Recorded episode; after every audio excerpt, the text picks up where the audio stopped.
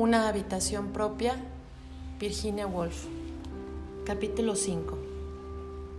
Había llegado por fin en mi recorrido a los estantes en que se hallaban los libros de autores vivientes, de autores de uno y otro sexo, porque ahora hay casi tantos libros escritos por mujeres como libros escritos por hombres. Si esto no es del todo cierto todavía, si el varón sigue siendo el sexo locuaz, sí es cierto que las mujeres ya no escriben exclusivamente novelas. Hoy los libros de Jane Harrison sobre arqueología griega, los de Vernon Lee sobre estética, los de Gertrude Bell sobre Persia, se pueden leer. Hay libros sobre toda clase de temas que hace una generación ninguna mujer hubiera podido tocar.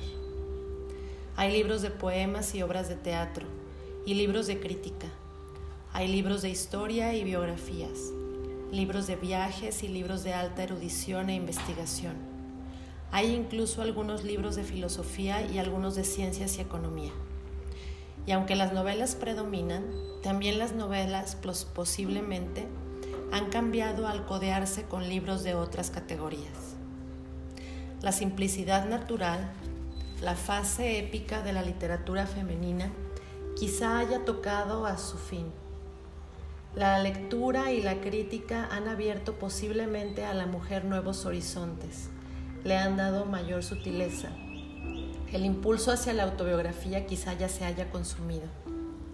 Quizás ahora la mujer está empezando a utilizar la escritura como un arte, no como un medio de autoexpresión. Entre estas nuevas novelas quizás se pueda encontrar respuestas a varias de estas preguntas. Tomé un libro al azar.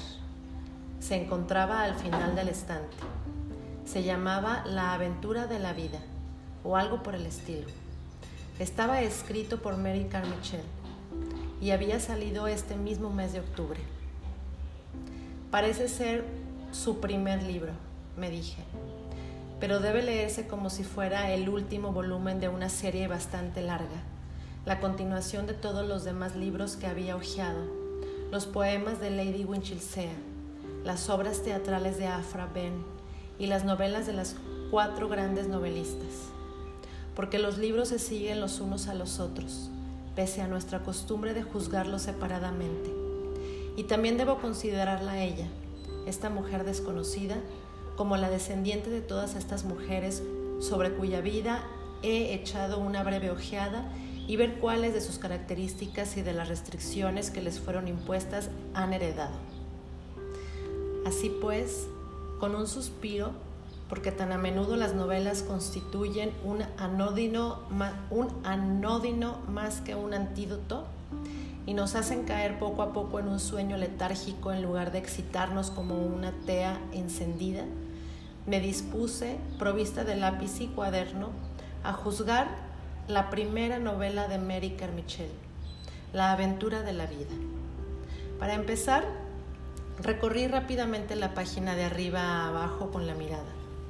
Voy a familiarizarme primero con el ritmo de su frase, antes de cargarme la memoria de ojos azules y marrones y de la, y de la relación que une a Chloe y Roger. Ya me quedará tiempo para esto cuando haya decidido si la autora tiene en la mano una pluma o un zapapico. Leí en voz alta una o dos frases. Pronto me di cuenta de que algo fallaba.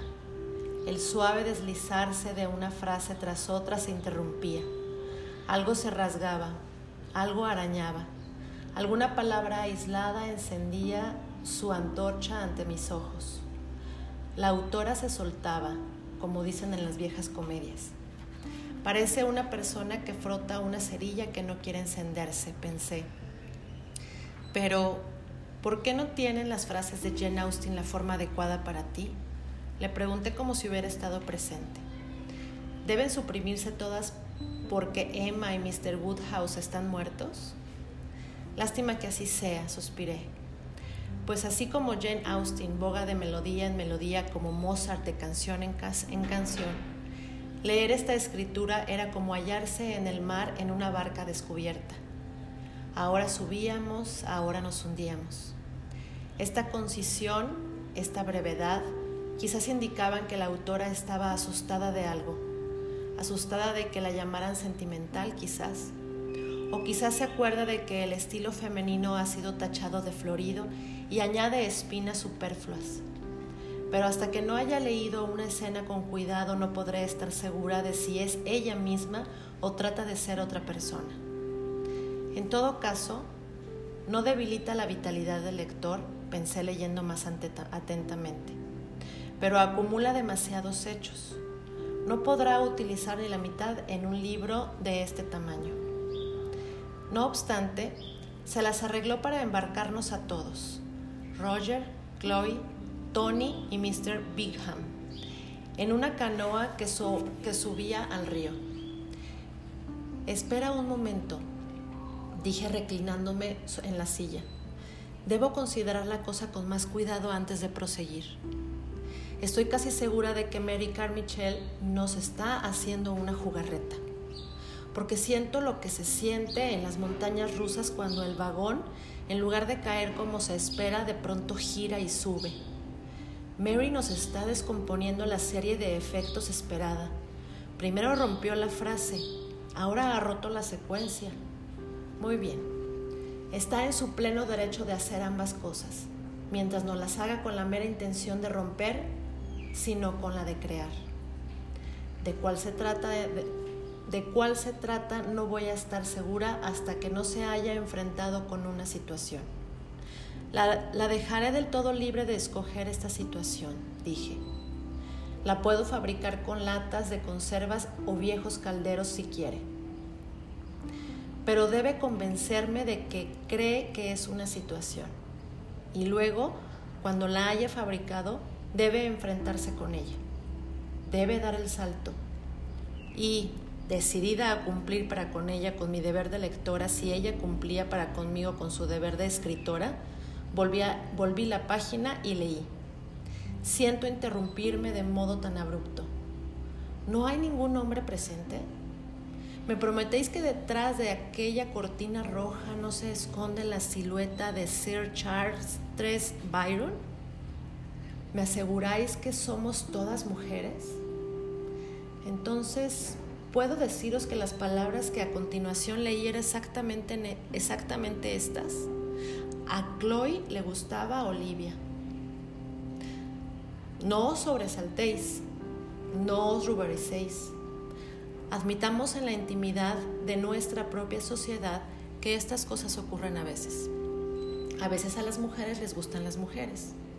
A Chloe le gustaba Olivia. Leí. Y entonces me di cuenta de qué inmenso cambio representaba aquello.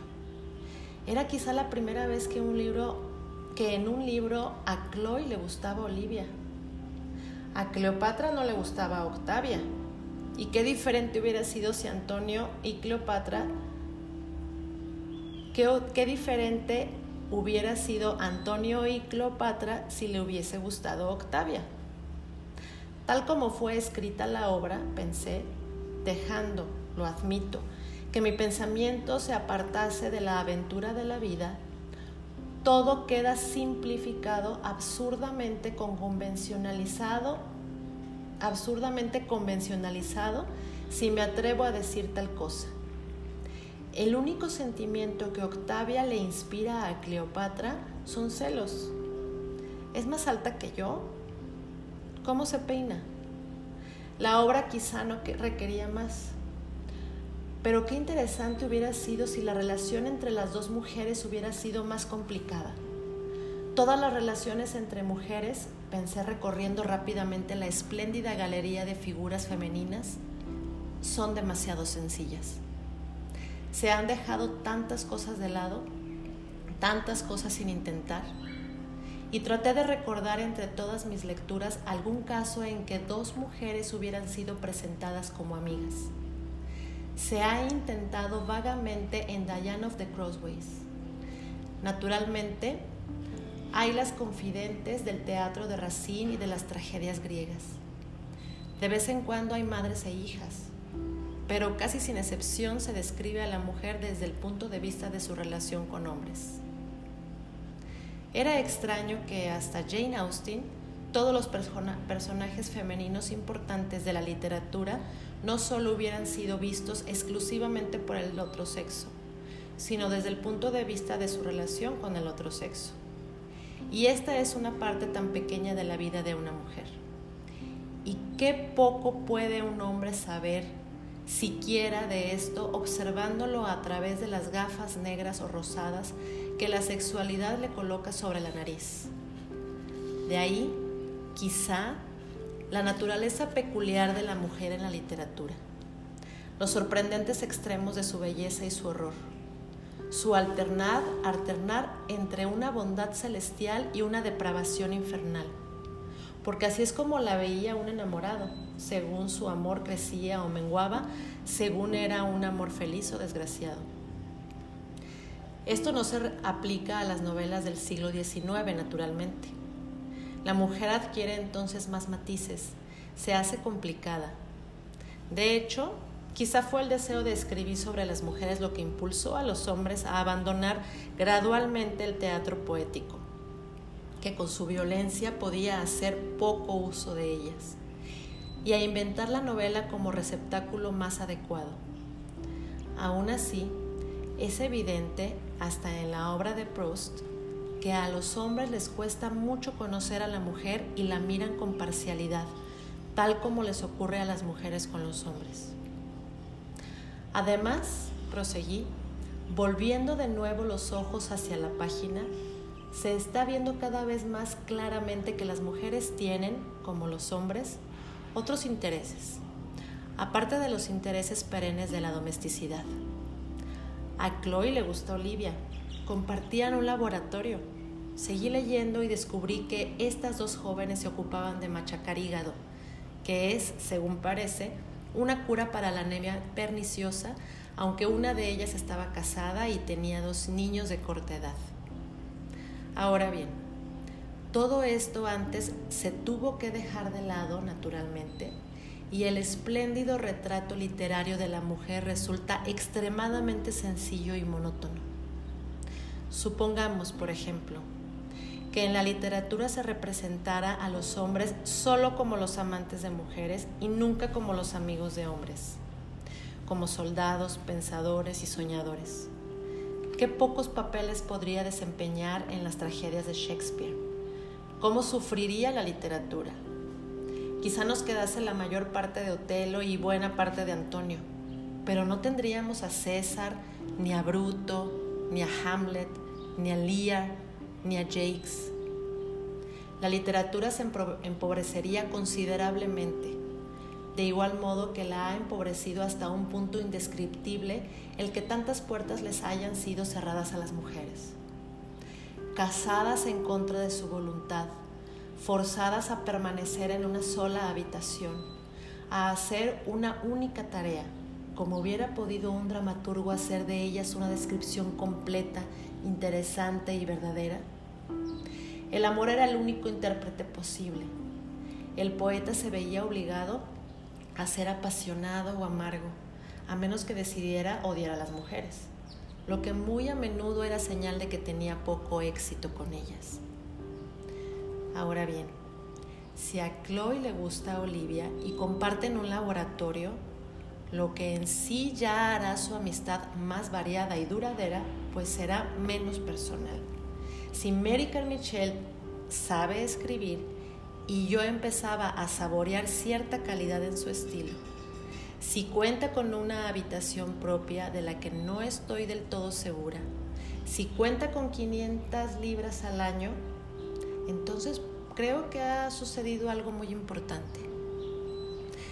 Porque si a Chloe le gusta Olivia y Mary Carmichael sabe expresarlo, encenderá una antorcha en, este, en esta gran cámara donde nadie ha penetrado todavía. Allí todos son medias luces y sombras profundas, como en estas cavernosas como en estas cavernas tortuosas en que uno avanza con una vela en la mano, escudriñando por todos lados sin saber dónde pisa. Y me puse de nuevo a leer el libro y leí que Chloe miraba a Olivia colocar un tarro en un estante y decía que era hora de volver a casa donde la esperaban los niños. Visión así jamás se había visto desde que empezó el mundo, exclamé. Y yo también miré con mucha curiosidad, porque quería ver cómo se las arreglaba American Michelle para captar estos gestos jamás plasmados, estas palabras jamás dichas o dichas a medias, que se forman no más palpables que las sombras de las polillas en el techo cuando las mujeres están solas y no las ilumina la luz caprichosa y colorada del otro sexo. Para lograrlo, tendrá que contener un momento la respiración, dije, prosiguiendo mi lectura. Porque las mujeres desconfían tanto de cualquier interés que no justifiquen motivos muy visibles. Están tan terriblemente acostumbradas a vivir escondidas y refrenadas que se esfuman a la primera ojeada observadora que les echan. El único medio, pensé, dirigiéndome a Mary Michelle como si hubiera estado allí, sería hablar de alguna otra cosa mirando fijamente por la ventana y anotar, no con un lápiz en un cuaderno, sino con la más breve de las taquigrafías, con palabras que todavía no tienen sílabas casi, lo que ocurre cuando Olivia este organismo que ha estado aproximadamente un millón de años bajo la sombra de la roca, queda expuesta a la luz y ve llegar hacia ella un extraño manjar, el conocimiento, la aventura, el arte. Y alarga la mano para cogerlo, pensé, levantando de nuevo la vista del libro. Y tiene que encontrar una combinación enteramente nueva de sus recursos tan altamente desarrollados para otros fines, para incorporar lo nuevo a lo viejo sin perturbar el equilibrio infinitamente complejo y sabio del total. Pero ay de mí, había hecho lo que estaba decidida a no hacer. Había caído sin pensar en la alabanza de mi propio sexo. Altamente desarrollados, infinitamente complejos eran, innegablemente términos de alabanza. Y el alabar al propio sexo es siempre sospechoso y a menudo tonto. Además, en este caso, ¿cómo justificarlo? No podía coger un mapa y decir que Colón había descubierto América y que, que Colón era una mujer, o tomar una manzana y decir que Newton había descubierto las leyes de la gravitación y que Newton era una mujer, o mirar el cielo y decir que pasaban unos aviones y que los aviones habían sido inventados por una mujer. No hay ninguna marca en la pared que mida la altura exacta de las mujeres. No hay medidas con yardas limpiamente divididas en pulgadas que permitan medir las cualidades de una buena madre y la devoción de, una hija, la fidelidad de una hermana o la eficiencia de una ama de casa. Son pocas e incluso hoy día las mujeres que han sido valoradas en las universidades. Apenas se han sometido a las grandes pruebas de las profesiones libres, del ejército, de la marina, del comercio, de la política y de la diplomacia. Siguen todavía hoy día casi sin clasificar. Pero sí quiero saber cuánto puede decirme un ser humano como Sir Howley Botts, por ejemplo. No tengo más que abrir los almanaques de Burke o Debret y sabré que se graduó en tal o cual especialidad. Posee una propiedad, tiene un heredero, fue secretario de una junta, representó a la Gran Bretaña en el Canadá y que se le han otorgado un cierto número de títulos, cargos, medallas y otras distinciones que imprimen en él de modo indelebles sus méritos. Solo la providencia puede saber más cosas sobre Sir Howley Butts. Por tanto, cuando digo altamente desarrollados, infinitamente complejos, refiriéndome a las mujeres, no puedo comprobar la exactitud de mis palabras en los almanaques de Whitaker o Debret o el almanaque de la universidad. ¿Qué hacer en tal situación? Y miré de nuevo los estantes. Había las biografías de Johnson, Goethe, Carlyle, Stern, Cooper, Shelley, Voltaire, Browning y muchos más. Y me puse a pensar en todos aquellos grandes hombres que por un motivo u otro han admirado, suspirado por, vivido con, hecho confidencias a, hecho el amor a, escrito sobre, confiado en y dado muestras de lo que solo puede describirse como cierta necesidad y dependencia de algunas personas del sexo opuesto. Que todas estas relaciones fueran estrictamente platónicas no me atrevería a afirmarlo, y Sir William Johnson Hicks probablemente lo negaría. Pero cometeríamos una injusticia muy grande hacia estos hombres ilustres, insistiendo en que cuanto sacaron de estas alianzas fue consuelo, halago y placer físico. Lo que sacaron, es evidente, es algo que su propio sexo no podía darles. Quizá no fuera precipitado definirlo con más precisión. Absteniéndonos de citar las palabras sin duda ditirámbicas de los poetas como cierto estímulo, cierta renovación del poder creador que solo el sexo opuesto tiene el don de proporcionar.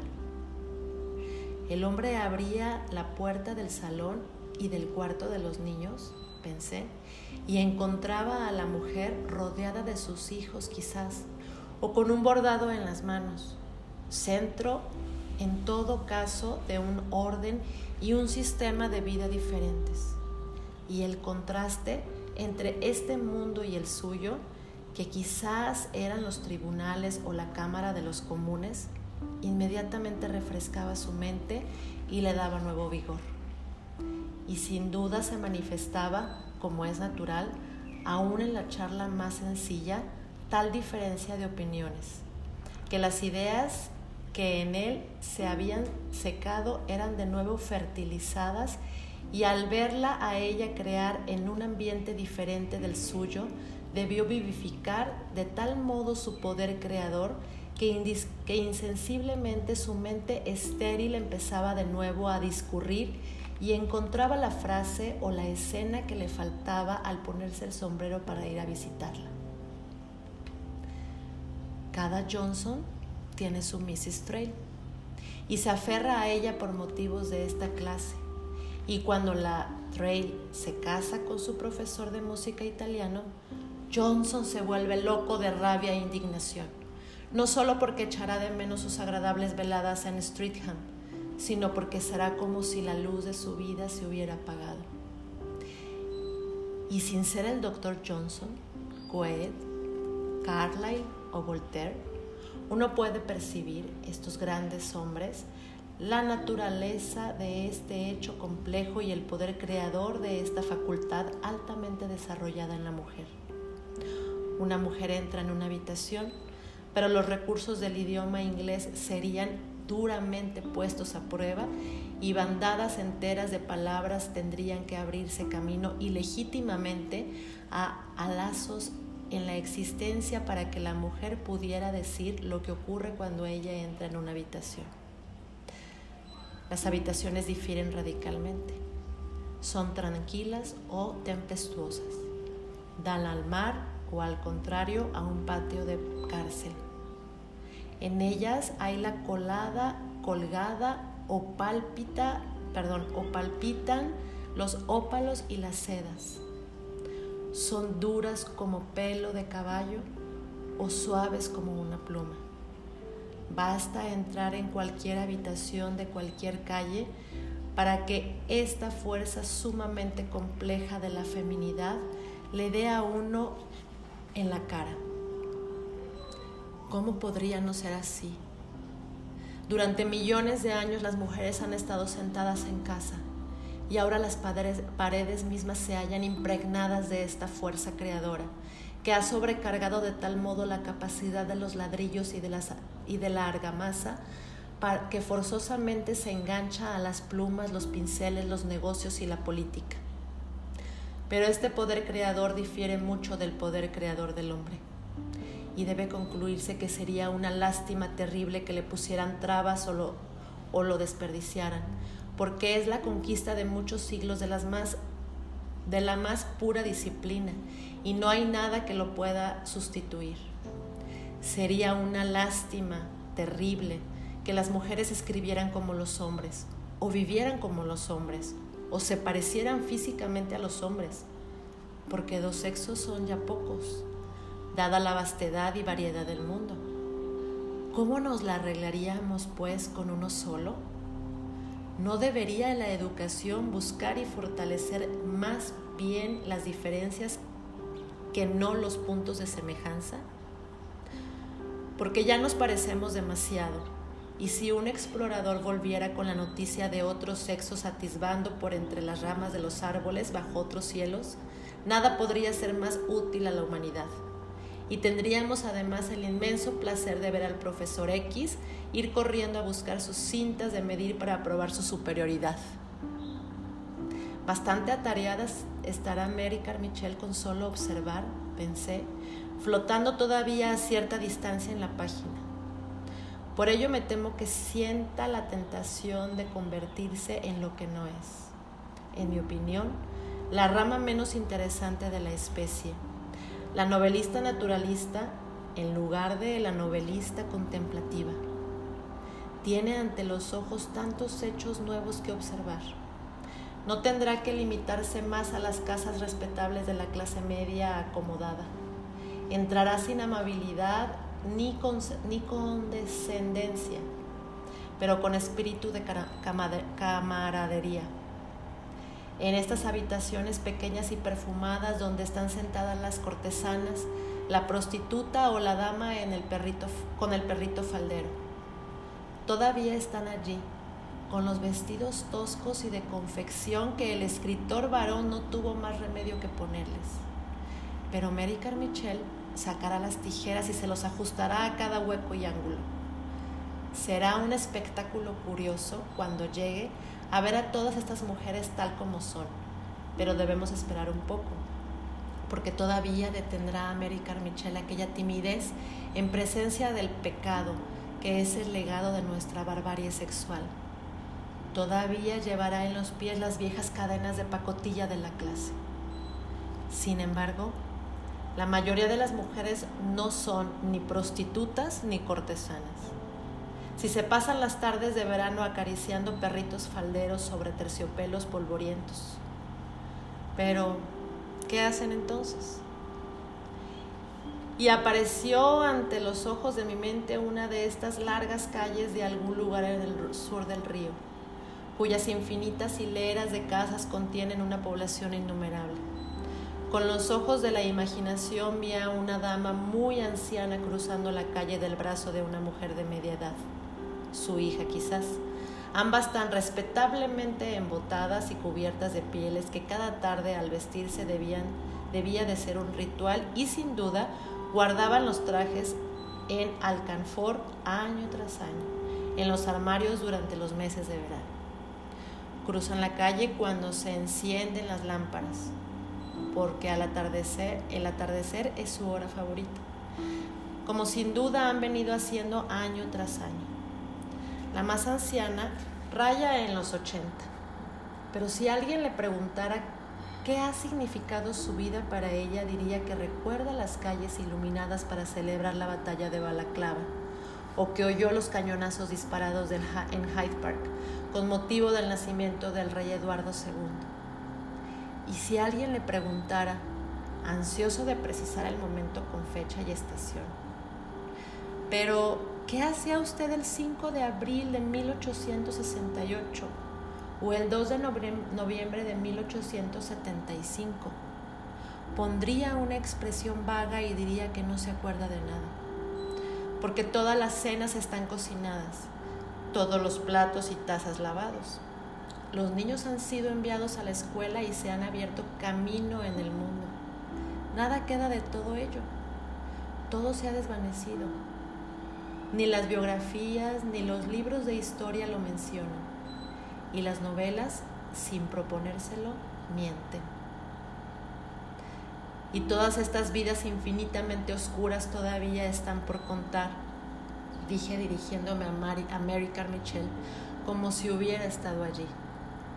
Y seguí andando por las calles de Londres sintiendo en imaginación la presión del mutismo, la acumulación de vidas sin contar, la de las mujeres paradas en las esquinas, con los brazos en jarras y los anillos hundidos en sus dedos hinchados de grasa, hablando con gesticulaciones parecidas al ritmo de las palabras de Shakespeare, la de las violeteras, la de las vendedoras de cerillas, la de las viejas brujas estacionadas bajo los portales, o la de las muchachas que andan a la deriva y cuyo rostro señala, como oleadas de sol y nube, la cercanía de hombres y mujeres y las luces vacilantes de los escaparates. Todo esto lo tendrás, todo esto lo tendrás que explorar, le dije a Mary Carmichael, haciendo una fuerza, haciendo con fuerza tu antorcha. Por encima de todo, debes iluminar tu propia alma, sus profundidades y frivolidades, sus vanidades y generosidades, y decir lo que significa para ti tu belleza y tu fealdad ¿Y cuál es tu relación con el mundo siempre cambiante y rodante de los guantes y los zapatos y los chismes que se balancean hacia arriba y hacia abajo, entre tenues perfumes que se evaden de botellas de boticario y descienden por entre arcos de tela para vestidos hasta un suelo de mármol fingido? ¿Por qué en imaginación había entrado en una tienda?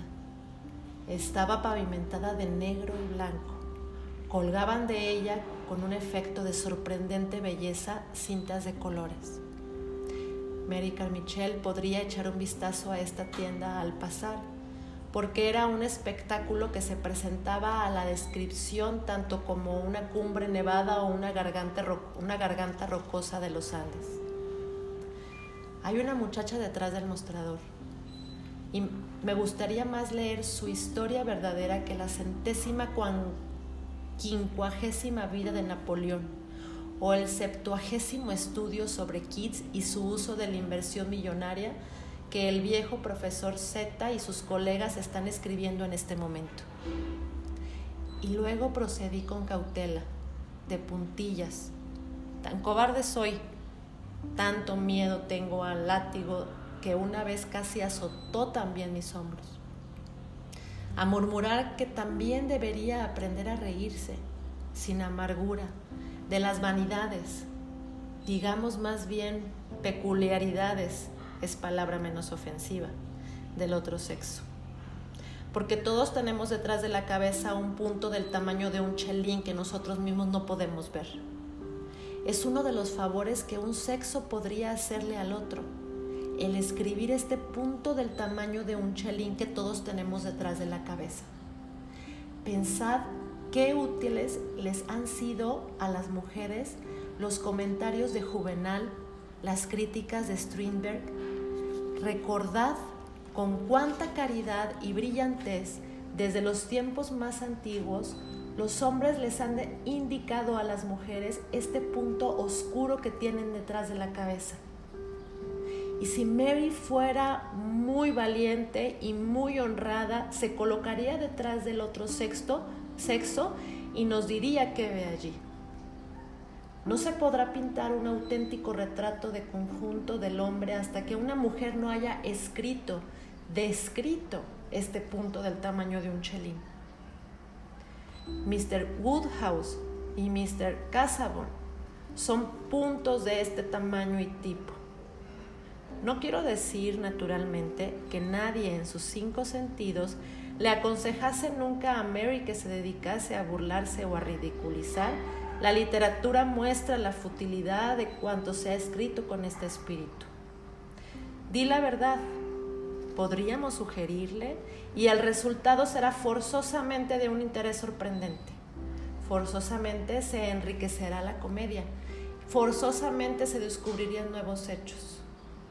Sin embargo, iba siendo hora de que volviera a posar mis ojos en el libro. Más valdría, en lugar de especular sobre lo que Mary Carmichael podría y debería escribir, ver qué escribía de hecho Mary Carmichael. Así es que puse de nuevo, así es que me puse de nuevo a leer. Recordé que tenía algunos reproches que hacerle. Había quebrado la frase de Jane Austen, negándome así la oportunidad de jactarme de mi gusto impecable, de mi oído crítico. Porque de nada servía decir, sí, sí, todo es muy bonito, pero Jane Austen escribió mejor que tú cuando tenía que admitir que no había entre ellas el menor punto de semejanza. Luego, Mary Carmichael había ido más lejos y habría quebrado la secuencia, el orden esperado. Quizá lo había hecho inconscientemente, limitándose a dar a las cosas su orden natural, como lo haría una mujer si escribiera como una mujer. Pero el efecto era un tanto desconcertante no se podía ver cómo se acumulaba la ola, cómo aparecía la crisis a la vuelta de la esquina. No podía pues jactarme de la profundidad de mis sentimientos ni de mi hondo conocimiento del corazón humano, porque cada vez que estaba a punto de sentir las cosas usuales en los lugares usuales, acerca del amor, de la muerte, la fastidiosa mujer tiraba de mí como si el punto importante hubiera estado justo un poquito más lejos. Y así no me dejó desplegar mis frases sonoras sobre sentimientos elementales, la tela de que estamos hechos, las profundidades del corazón humano y todas aquellas otras expresiones que apoyan nuestras creencias de que por más ingeniosos que seamos por encima, por debajo somos muy serios, muy profundos y muy humanos me hizo sentir, al contrario, que en lugar de serios y profundos y humanos, quizás seamos simplemente mentalmente perezosos y por añadidura convencionales. Pero seguí leyendo y observé algunos hechos más. Mary Carmichael no era un genio, esto era evidente. No tenía ni mucho menos el amor a la naturaleza, la imaginación ardiente, la poesía salvaje, el ingenio brillante, la sabiduría meditativa de sus grandes predecesores, Lady Winchelsea, Charlotte Brontë, Emily Brontë, Jane Austen y George Eliot. No sabía escribir con la melodía y la dignidad de Dorothy Osborne. No era realmente más que una chica lista cuyos libros sin duda alguna, los editores convertirían en pasta dentro de 10 años. No obstante, tenía ciertos puntos a su favor que mujeres con mucho más talento no poseían hace apenas medio siglo. A sus ojos, los hombres habían dejado de ser la facción de la oposición. No necesitaba perder tiempo prorrumpiendo en invectivas contra ellos. No necesitaba subirse al tejado y turbar la paz de su espíritu, suspirando por viajes, experiencia y un conocimiento del mundo y de la gente que le era denegado. El temor y el odio habían casi desaparecido o solo se observaban trazas de ellos en una ligera exageración de la alegría de la libertad, en una tendencia al comentario cáustico o satírico más que al romántico cuando se referían al otro sexo. Tampoco cabía duda de que como novelista poseía ciertas dotes de alta categoría. Tenía una sensibilidad muy amplia, ávida y libre, que reaccionaba prácticamente al toque más imperceptible. Se recreaba como una planta recién brotada, con cada visión y sonido que le, le salía al paso. También se movía de modo muy sutil y curioso por entre cosas desconocidas o nunca registradas. Se encendía al contacto de pequeñas cosas y mostraba que quizá no eran tan pequeñas después de todo.